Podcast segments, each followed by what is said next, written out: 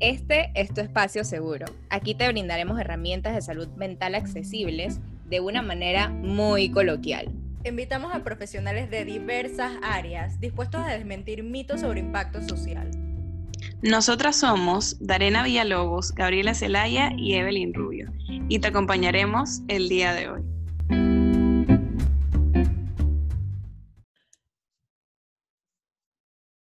Hola a todos y bienvenidos a un episodio más de Espacio Seguro Podcast. En el episodio de hoy estaremos hablando sobre todo lo que no te dicen sobre ir a terapia. Yo pienso que todas nosotras tenemos tanto que decir sobre nuestras experiencias en la terapia, tanto buenas y no tan buenas. Y cuando decidimos el tema de hoy, pensamos muchísimo en lo que nosotras pasamos y por eso queremos compartir algunos puntos. Así que sin más vamos a comenzar con el primer punto que es, en la terapia no te dan consejos. Full. Sí, eh, yo pienso que definitivamente cuando hay mucho tabú sobre el rol del terapeuta y definitivamente el terapeuta no es para dar consejos, es decir, nosotros o los terapeutas pasan por una especialización, por estudios, por teorías, por prácticas que le dan como estas herramientas teóricas y prácticas que hacen que él pueda tener como una visión más em, profesional de la situación que estás viviendo. Y hay muchas personas que creen que es como que, ah, te voy a dar un, consejo y se confunden muchísimo como, tengo un amigo que él siempre me da consejos y por eso es él, como que me ayuda y es mi terapeuta y tal, y eso genera muchísimo tabú. Sí, sí Dare. Yo estaba pensando que, que también es algo que nos pasa a nosotras, digamos que en la práctica de psicología, este, que por lo menos a mí sí me han tocado pacientes que me llegan y me dicen, bueno, ¿y, ¿y qué debo hacer? Y es como, o sea, pensar que tú, en, en, este momento nosotros no somos terapeutas, pero nos toca practicar algo muy parecido. Y basado en eso, yo creo que es importante entender que el terapeuta no te va a decir qué hacer o no te va a dar un consejo de qué tú debes hacer, qué es lo más correcto, sí te va a encaminar a que tú tomes una decisión por ti mismo, pero eso sobrecae en el paciente no en el terapeuta. Entonces es importante como que dejar esas expectativas claras porque creo que a veces la gente va a terapia con un chip equivocado, encontrando la solución perfecta a todos sus problemas dada por el terapeuta. Sí, opino lo mismo. Siento que yo he escuchado a muchas personas, incluso amigos, pues, que es que, ay, yo sé que tú estudias psicología, dame un consejo. Eh, y uno se queda como que, wow. O sea, imagínate dar un consejo que ni siquiera sea el mejor. Eh, inclusive no nos, no nos, o sea, suena feo, no nos entrenan o no nos, no nos enseñan a dar ese tipo de consejos. O sea, creo que se ha confundido la práctica de la psicología con la de la consejería, que no es lo mismo. La consejería se basa en la experiencia de la persona. Mucho Así es. Pero la psicología no. O sea, lleva, lleva mucho más, tanto estudio, eh, como otro tipo de herramientas, ¿no? Entonces, siento que se ha confundido como que las dos prácticas. Sí, totalmente. Sí, eh, y yo creo que conectado con esto, cuando ya estamos como que en este proceso de la terapia, nosotros muchas veces pensamos, o por lo menos yo pensé en algún momento que cuando yo iba a mi primera sesión, definitivamente todos mis problemas iban a estar resueltos. Y la verdad es que entré y me estrellé porque creo que fue mi segunda experiencia con mi terapeuta actual, que yo entré a una sesión y realmente quedé como más confundida, quedé al final, o sea, yo me acuerdo que quedé, dije, no, necesito que esto ya a la otra semana a la próxima sesión porque tengo que aclarar muchas cosas que al final quedaron como en el aire, pero yo creo que eso es parte del proceso al final. Sí, yo creo que Exacto, yo creo que... dale, Gaby, dale. Sí, ese es como que el segundo punto, ¿no? Que en verdad no siempre sales con claridad. Uno piensa que uno va al psicólogo y es dije, bueno, todo se va a resolver, etcétera. Pero yo siempre me he puesto como que esta imagen, uno está adentro como que todo enmarañado y uno no, no puede esperar que en verdad suceda magia y el, la primera sesión ya todo esté resuelto. Totalmente, y además que vale la pena mencionar que cuando uno entra en terapia es un, es un proceso que es muy largo, o sea, si, tú, si es algo en lo que tú quieres continuar, ¿no? Un proceso que es muy largo y puede ser que tú entres por un motivo y de repente en el proceso te des cuenta que hay muchos otros eh, que digamos que tienen que ver con ese motivo principal con el que entraste, pero a la vez te llevaron a otros destinos y cosas delicadas que te tocaron.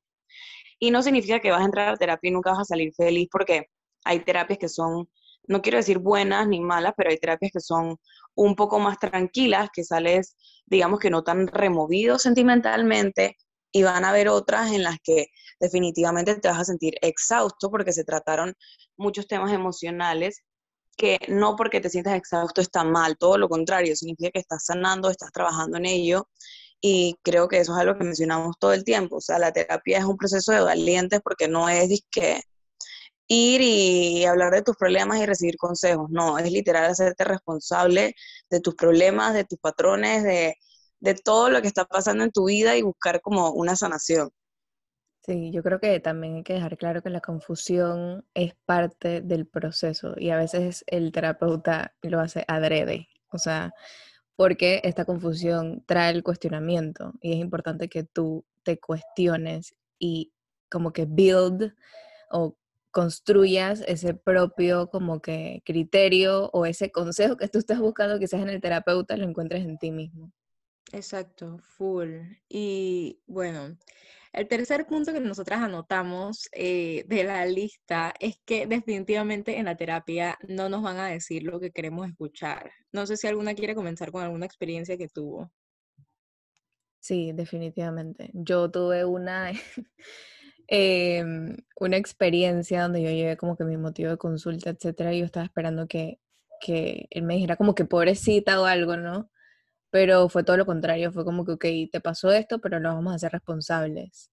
Y eso a mí me chocó mucho porque en realidad yo no, o sea, yo, yo iba como por su lástima o como porque en verdad me hiciera sentir mejor con un comentario de, ay, pobrecita que te pasó eso, ay, lo siento, pero en verdad no fue así y lo que hizo fue hacerme responsable de, lo que, no de lo que me había pasado, sino de lo que estaba sintiendo en ese momento porque siento que me estaba estancando mucho con eso que estaba sintiendo y ya llevaba mucho tiempo dándole vuelta y ya no era sano. Em, y él me lo hizo ver. Entonces, eh, realmente siento que muchas veces no te dicen eso que quieres y tú te vas a enojar porque muy probablemente no lo tomes como, eh, o sea, no hagas el insight de una vez y sea como que, ah, sí, me lo dijo, dije, porque en realidad me tengo que hacer responsable. Sí, sí. y puede ser que te enojes tu terapeuta y todo. Sí, Lit, eso era lo que iba a comentar, que yo me acuerdo que en una sesión fue más como que me confrontó a mí, mi terapeuta. Ah, ok, la confrontación es una técnica que se utiliza en la terapia, no es nada malo como que vamos a salir peleadas, no. Eh, entonces, eh, pasa esta confrontación, ella me hace ver algo que yo no estaba viendo en ese momento y yo salí enojadísima de la sesión, pero es que pero enojada, enojada, y creo que ni siquiera era con ella, yo creo que era conmigo. O sea, mucho era, era conmigo, pero ella me lo reflejó de una manera que al final yo igual necesitaba regresar a la sesión para, para como lidiar con el enojo que yo tenía, que eso fue como la segunda parte de la historia. Entonces, al final, esto es lo que se va armando en la terapia. Y yo creo que es algo que me ayudó muchísimo porque si yo no hubiese recibido ese enojo en alguna parte de la sesión, creo que no hubiera funcionado. Exacto. Yo creo que yo personalmente no, no tuve como una experiencia así porque yo sí iba como con ese chip. O sea, yo iba como consciente de ello, pero sí, por ejemplo, en el momento llegué a recibir comentarios de mi mamá. Ella me los dice así muy, muy cómicamente.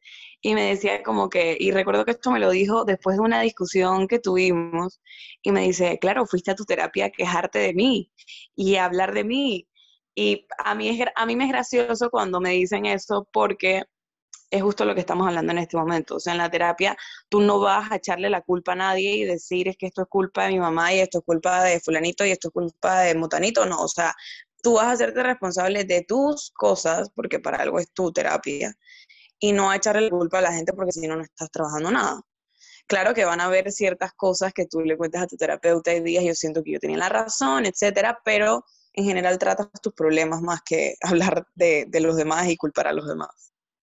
Exacto. Yo creo que también es importante el hecho de abrir esa conversación con tu terapeuta, tipo, lo que me dijiste me enojó la vez pasada. O sea, como que sentí que tu comentario fue súper poco empático o en ese momento no era lo que quería, o sea, lo que quería escuchar, etcétera. O sea, siento que a veces tenemos tanto miedo de decírselo a nuestro terapeuta por miedo a que se enoje o algo, pero en verdad no, o sea, el espacio está ahí por algo y, y estas conversaciones son súper importantes para el proceso. Sí, sí, al final uno dice que no, como que como tú dices, como que el terapeuta se va a enojar, no sé qué, o no me va a querer atender más, pero al final él está ahí para lidiar como que toda esa maraña que nosotros tenemos. Y yo creo que al inicio, cuando no tenemos esta confianza, es importante saber que a veces el sentir como que necesito mentirle al terapeuta para que él no vea que yo estoy como que fatal o que me siento súper mal, es normal sentirlo, pero al final nos estamos metiendo un tiro en el pie de nosotros mismos. Porque si, mentimos, no vamos a solucionar nada de lo que nosotros estamos llevando a la terapia. A mí, o sea, realmente siempre tuve como que este sentimiento de, ok, en esta sesión voy a decir que todo está bien, pero era, era porque yo en ese momento me sentía como que fatal y ni siquiera quería hablar de eso. O yo misma me saboteaba, es, es la palabra. Yo misma me saboteaba porque yo decía, no voy a cambiar la sesión para dos semanas después, porque siento que no la necesito, pero en verdad sí la necesitaba con urgencia. Entonces, estas cosas al final yo no mentía directamente al terapeuta, pero sí me saboteaba a mí misma, pues, de alguna manera, indirectamente. Sí, Dare, totalmente. Este, mm, yo creo que eso también tiene que ver como que mucho con las expectativas. E incluso a veces es inconsciente, o sea, hay veces que yo me acuerdo que ya llevaba como ocho meses con mi terapeuta y me acordé de algo sumamente importante y yo dije, man, ¿yo por qué no le he dicho eso? O sea, como que en realidad es algo que uno estudiando psicología sabe que tiene que hablarlo y tienes que decirlo. Y yo no lo había dicho aún. Y en verdad es por estas, digamos que, expectativas que uno quiere crear o por no verse tan mal con el terapeuta o por no verse, por ejemplo, yo siento que esto lo lidiamos los estudiantes de psicología eh, y es un tabú que hay hacia todos los estudiantes de psicología y los psicólogos, y es que tenemos que estar perfectamente en un estado mental, en un modo zen, total perfección, cuando eso no es la realidad. Y yo creo que en algún momento también me sentí así, como que, man, me siento culpable de sentirme mal, cuando en realidad eso no debería suceder. Entonces, como que eran las expectativas, era dije, man, yo no quiero verme inestable frente a mi terapeuta, porque es que no me puedo salir, pero es que, o sea, es tu espacio, lo estás pagando, es tu terapeuta, eh, tienes que hacerlo porque si no al final te estás haciendo daño a ti mismo. Entonces, eso también es importante mencionarlo. Sí, full. Creo que es que yo fui a terapia y recuerdo que yo traía un motivo de consulta principal y en realidad al final no dije nada, o sea, no dije nada de lo que en verdad quería decir y dije otra cosa, o sea, un enredo. Y yo dije, ¿cómo le digo a esta señora que en verdad ese no era mi motivo de consulta? O sea, toda la resistencia yo de poder decirlo eh, inclusive como lo que decía Evelyn, o sea, a veces, o sea, nos mismas, nosotras mismas somos estudiantes de psicología y nos pasa. O sea, que es normal que en verdad esto pase. Y, mm, y es el miedo, pues es el miedo a que te vean tal cual eres, tal, o sea, tu, tu problema como tal, y te ayuden. A veces quizás ni siquiera es por lo que diga la otra persona, sino por el, porque tú sabes que estás empezando un proceso que posiblemente sea súper doloroso eh, y que va a ser bonito al final, pero que hay que reconocer que va a haber pedazos de ese proceso que no van a ser como que tan agradables. Totalmente. Exacto, exacto. Y el otro punto que nosotros teníamos aquí escrito, creo que va conectado con lo que acabamos de hablar.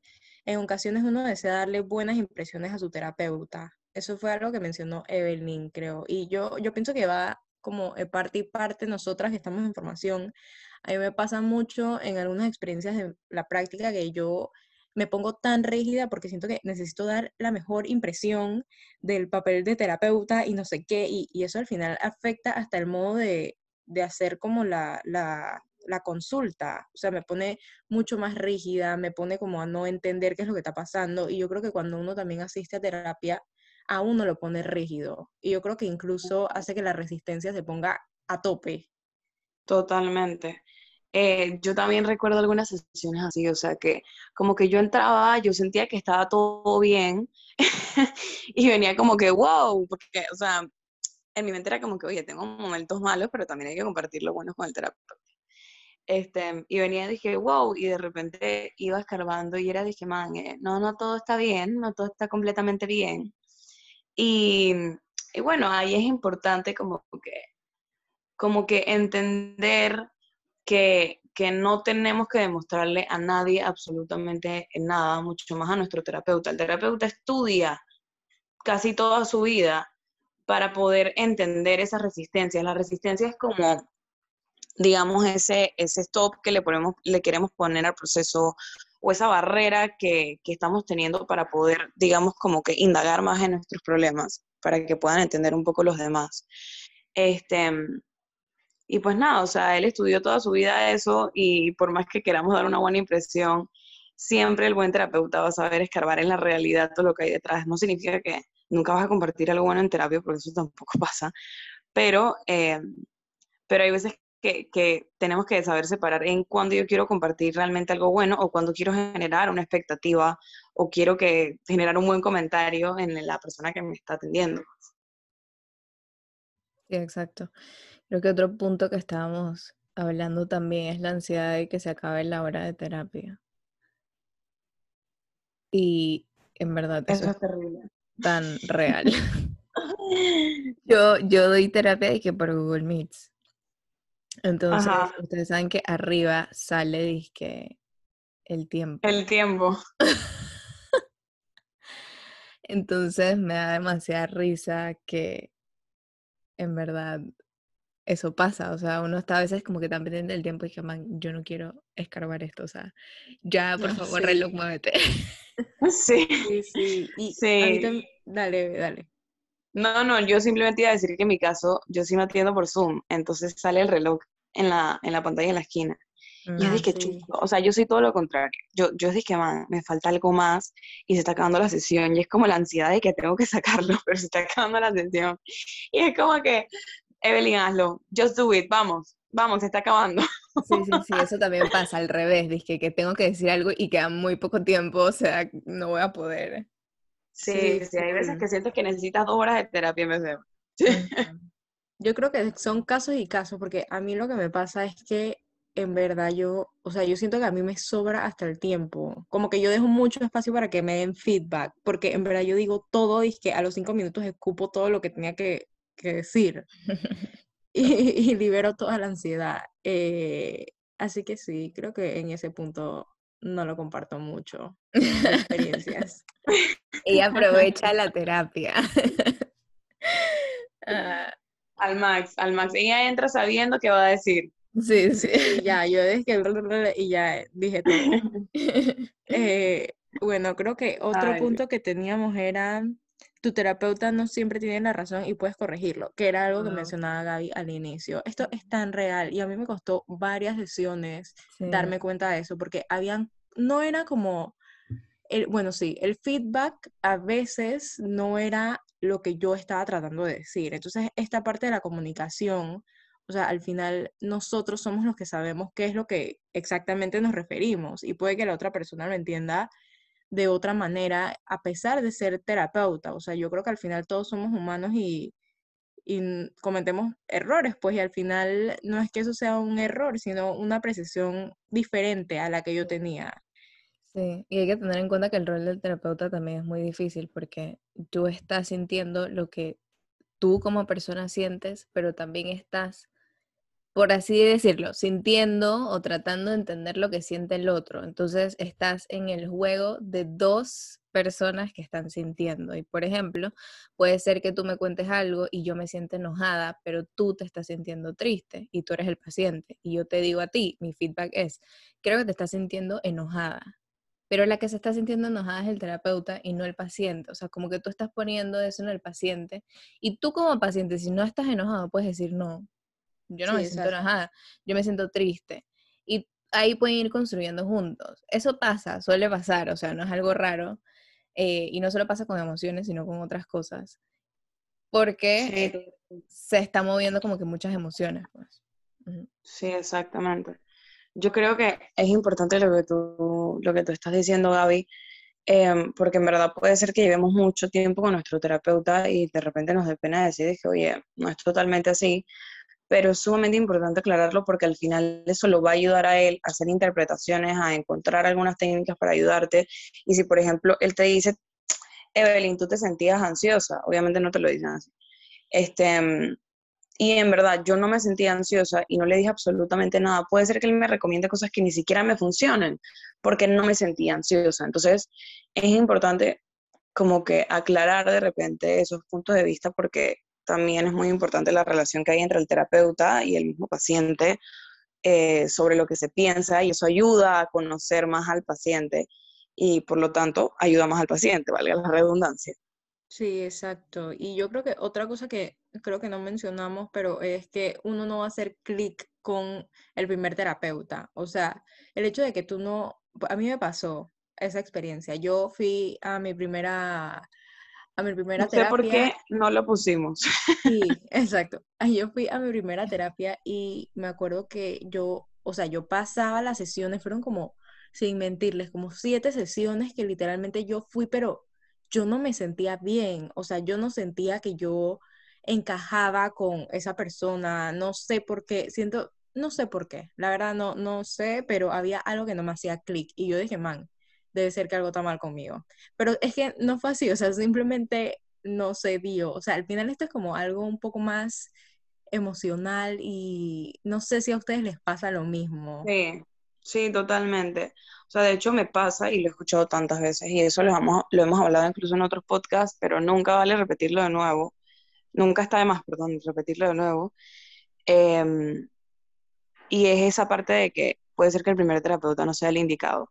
Pasa con el terapeuta, pasa con los amoríos y pasa con las amistades y pasa con todo. Así que también pasa con los terapeutas. Me encanta, me encanta lo que acabas de decir, súper cierto. Y a, y a, los terapeutas se le pone un, un valor moral mucho más alto del hecho de Exacta, Exactamente, y en verdad hay tantas cosas que en verdad esto es para todo el que sea, sea parte de la psicología y el que no lo sea, porque eh, me ha dolido mucho como que escuchar gente cercana a mí diciendo como que, man, es que en verdad los psicólogos no funcionan o, o, este psicólogo no me funcionó y la terapia en verdad no funciona y es como que, oye, lo que sucede es que el terapeuta no era el indicado para ti.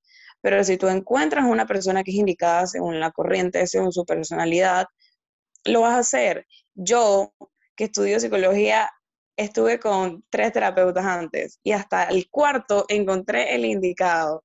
Y era, o sea, fue sumamente difícil porque en verdad hay veces que incluso puede ser el primero, puede ser el segundo que sea el indicado, pero te puedes demorar más porque en verdad esa persona tienes que tomar en cuenta que le vas a entregar tu vida, o sea, le vas a entregar tus problemas, le vas a entregar tu intimidad en muchos temas, y aunque tenga todo el deber de, de tener confidencialidad contigo, como que uno tiene que, que, estar como bien con esa persona, en conexión, para uno poder tener la capacidad de entregárselo. O sea, es como cualquier persona que está en tu vida. Sí, es como decía Stephanie, una, una invitada que tuvimos, eh, que tu terapeuta te tiene que caer bien. O sea. Sí, así de simple. Uh -huh. O sea, así de simple, te tiene que caer bien. Si no te cae bien, ahí no. O sea, no vas a poder tener un match ahí. Había algo que, que yo quería comentar. Eh, y es que eh, a terapia no solo vamos por problemas, sino que también podemos ir a celebrar como que nuestros logros, ¿saben? Como que hay sesiones en donde quizás no hables de tus problemas, sino que hables de cosas que quizás lograste. Digamos, yo me gané un concurso que estaba eh, participando hace mil años y me costó un montón, no sé qué, bla, bla, y hablamos de eso y hablamos de cómo me hizo sentir eso, eh, que, ¿saben? Como que en verdad no siempre la terapia es para, o sea, las sesiones son para problemas. Si tú quieres llevar algo bonito hoy, se puede hacer. Pero creo que tenemos esa connotación de que siempre tiene que ser de que lloradera y no sé qué, en verdad. Sí, incluso no solo, no solo con logros, o sea, con cosas que se hablan en la terapia. Por ejemplo, si anteriormente me sentía nerviosa en cierta situación y de repente pasan tres o cuatro terapias o pasan las que to te toma el tiempo de cambiarlo o estar un poco mejor, y la siguiente terapia quiere decir, oye, mira, ya no me siento tan nerviosa en esta situación que habíamos hablado, es algo para celebrar, o sea, es algo para realmente darle el mérito y también son cosas que se tienen que hacer porque el avance del proceso terapéutico no solo se ve en que vamos a hablar de todos los problemas, sino que vamos a hablar de los logros que estamos teniendo eh, en la misma relación terapéutica. Full, exacto. Y el último punto que tenemos para cerrar es tu terapeuta no sabe más de ti que tú mismo. Esto, o sea, me pareció tan real porque al final nosotros vamos con esta expectativa que necesitamos como Oh. que necesitamos como caerle bien al terapeuta y adicional a esto que él nos va a decir quiénes somos nosotros o qué somos nosotros o qué es lo que tenemos que hacer y un conjunto de cosas que al final nos enredan más. Yo pienso que, o sea, yo en algún momento de mi primera experiencia en la terapia, sí le puse como todo este peso al terapeuta, como que entonces, bien, tú dime qué es lo que yo tengo que hacer, que, cómo es lo que yo tengo que hacer o dime si lo estoy haciendo bien o mal. Y al final... no Léeme vamos la mente y saca la sí, bolita. exacto, literal. Es de que, bueno, aquí está y, y dime todo. Entonces, eso era injusto para él e injusto para mí, porque al final no íbamos a ir para ningún lado en la terapia. Y yo creo que se estaba haciendo mucho más difícil llegar a una solución o a una interpretación que me pusiera, no sé, que me, que me, que de alguna manera cumpliera con lo que yo quería. Y creo que ahora que lo analizo, esto fue parte de lo que no funcionó en ese momento. Ujú. Sí, a veces pensamos como que el, el psicólogo nos va a decir quiénes somos, como tú dijiste. Y en verdad, eh, la única persona que puede resolver ese enigma somos nosotros, literalmente. Y yo creo que eso, ahora que tú mencionas eso de quién soy, yo creo que a veces llevamos también, y eso puede ser otro punto, un motivo de consulta y terminamos arreglando como 3.800 cosas más. Eh, o sea, o como que descubriendo otras cosas de nosotros mismos. Y yo creo que entre esas la más importante es quién soy y para qué estoy aquí, ¿saben? Eh, justo estoy leyendo un libro que es súper humanista, súper, súper humanista de Carl Rogers, que se llama El proceso de convertirse en persona. Eh, y él hablaba, justo ayer leí eso, que él hablaba de que, de que en terapia uno lleva un motivo de consulta y siempre, siempre sale esto de quién soy. Me pareció súper interesante porque eso es como que algo que no sale tan humano de en verdad para qué estoy aquí, quién soy, etcétera, y al final terminas resolviendo quizás tu conflicto que llevaste el principal, pero también cosas mucho más profundas que no sabías de ti mismo. Sí, es importante recalcar que, o sea, la relación con tu terapeuta, vuelvo y, y hago el énfasis, es como cualquier relación que tengas en tu vida, nada más que es más profesional, mucho más profesional. Entonces, no es como que vas a entrar a la terapia y la persona te va a conocer, eso nunca pasa en cualquier tipo de relación. Eh, tu terapeuta te va conociendo, e incluso puede ser que tenga desaciertos y no te conozca totalmente eh, hasta cierto punto. Así que sí, sin dudarlo, o sea, tú te conoces más a ti mismo que tu terapeuta.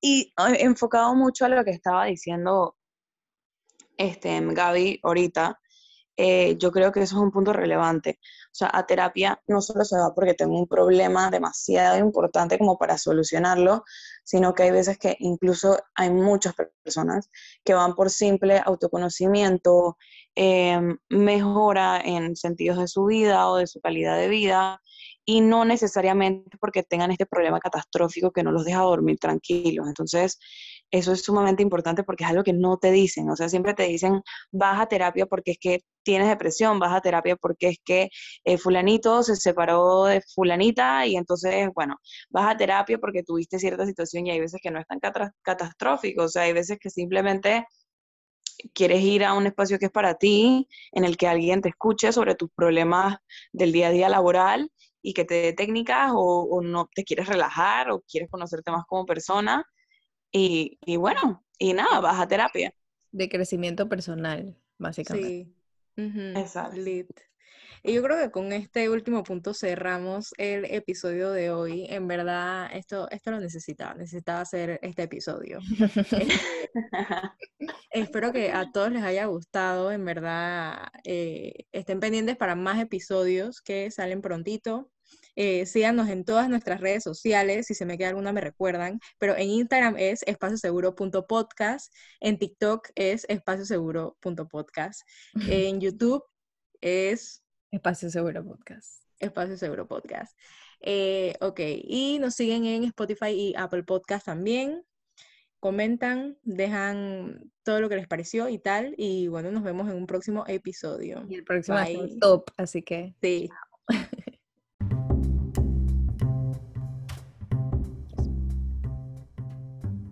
Recuerda seguirnos en todas nuestras plataformas y darle clic al botón de follow en Spotify y Apple Podcast. Y en cualquiera de estas que puedas calificarnos, no dudes en hacerlo. No te olvides de seguirnos en nuestras redes sociales. En Instagram como arroba espacioseguro.podcast, Ciencia del Alma, Agenda Rubia y Esencia Humana.